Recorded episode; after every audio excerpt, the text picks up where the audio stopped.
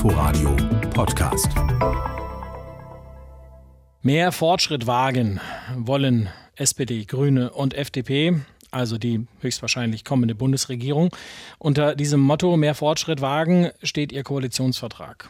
Die Koalitionäre wollen, das ist ja keine Überraschung, einiges anders machen als die bisherige GroKo, früherer Kohleausstieg, mehr Wohnungen bauen, zackigere Digitalisierung und auch ein anderer Plan, die Pandemie in den Griff zu bekommen. Schauen wir da mal drauf mit Helge Braun, noch geschäftsführender Kanzleramtsminister und einer der drei Bewerber um den Vorsitz bei der CDU. Guten Morgen, Herr Braun. Hallo, Herr Kober, schönen guten Morgen. Sie haben gestern mit Ihren Länderkollegen gesprochen, wenn wir mal uns äh, auf die Pandemie erstmal kaprizieren und gefordert, es sei jetzt eine Notbremse nötig, entweder per Gesetz der Ampel oder per Ministerpräsidentenkonferenz.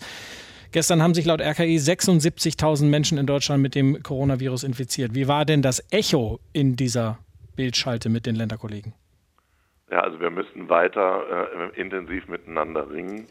76.000 Infektionen an einem Tag heißt, dass von den Menschen, die sich gestern angesteckt haben, ungefähr 600 in den nächsten Wochen versterben werden. Das müssen wir uns einfach deutlich machen. Ein so hohes Infektionsgeschehen ist einfach aus meiner Sicht völlig inakzeptabel. Und ähm, das Zweite, was mich beunruhigt, ist, dass in einigen Bundesländern das Gesundheitssystem mit einer Vollbelegung der Intensivbetten schon jetzt an die Grenzen kommt. Und absehbar in den nächsten zwei Wochen werden das noch mehr Bundesländer. Und deshalb äh, bin ich überzeugt, dass die Maßnahmen, die wir bisher ergriffen haben, nicht reichen, sondern wir jetzt sehr schnell eine Vollbremsung machen müssen, was die Infektionszahlen angeht. Und da gab es äh, im Länderkreis noch äh, große Vorbehalte gestern. Wir haben uns noch auf nichts Konkretes vereinbart und das macht mich unruhig. Vorbehalte? Inwiefern? Also es gibt da unterschiedliche Lageeinschätzungen und auch ähm, von einigen das Gefühl, jedes Land muss aus dem Instrumentenkasten, den wir haben, selber entscheiden, ähm, was es tut. Und meine Erfahrung in der Pandemie, nur wenn sich alle Länder gemeinsam äh, darauf einigen, ab einer Inzidenz von so und so viel passiert ganz konsequent das und das, das wird dann nur dann und nur dann wirklich die Krise in den Griff bekommen.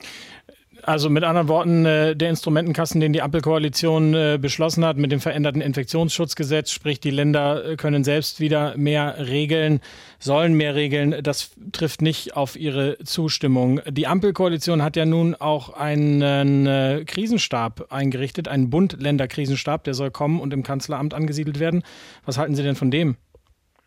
Also ähm, das ist die nächste Bundesregierung, das akzeptiere ich. Ich habe nur gesagt, es muss jetzt schnell gehen. Deshalb habe ich auch gesagt, wenn Sie äh, möchten, und das ist ja das Einzige, was im Koalitionsvertrag steht, sind zwei zusätzliche Gremien zur Pandemiebekämpfung. Krisenstab, den wir im Bund haben, aber der dann auf Bund und Länder ausgeweitet werden soll, und ein Expertenrat. ich habe gesagt, den Krisenstab, den können wir gerne so gestalten, wie Olaf Scholz das will, aber am besten machen wir es heute ähm, dann kann der nämlich, wenn er für äh, die neue Regierung wichtig ist, uns jetzt helfen, ähm, dass wir jetzt die richtigen Entscheidungen treffen. Hm.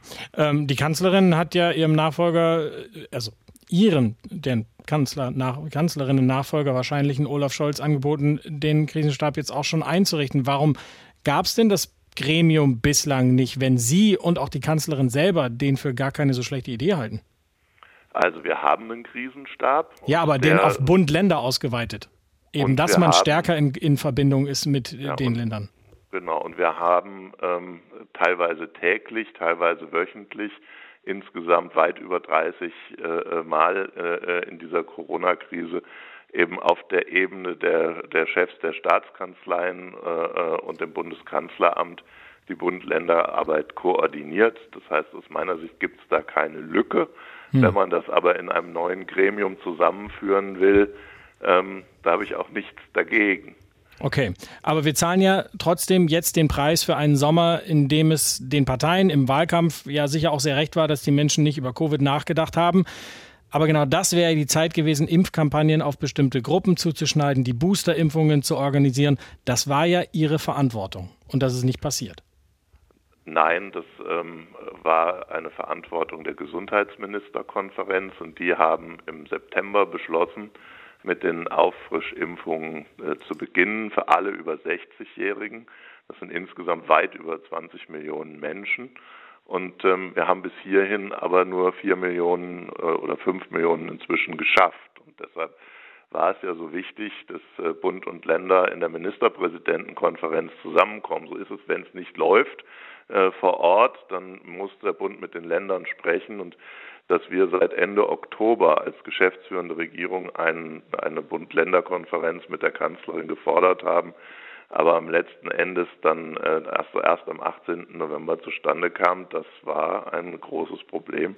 Als geschäftsführende Regierung muss man staatstragend den Übergang organisieren. Da bin ich in einer solchen Krise total dafür äh, bereit. Aber die Ampelkoalition wollte warten, bis ihr neues Gesetz in Kraft ist und die Zeit, die war wertvoll, die ist uns verloren gegangen. Sie sitzen da ja auch zwischen Baum und Borke, das will ich äh, Ihnen auch gar nicht absprechen. Herr Braun, was muss jetzt passieren angesichts von 76.000 Neuinfektionen allein gestern, dass wir vor diese Welle kommen, dass wir sie brechen?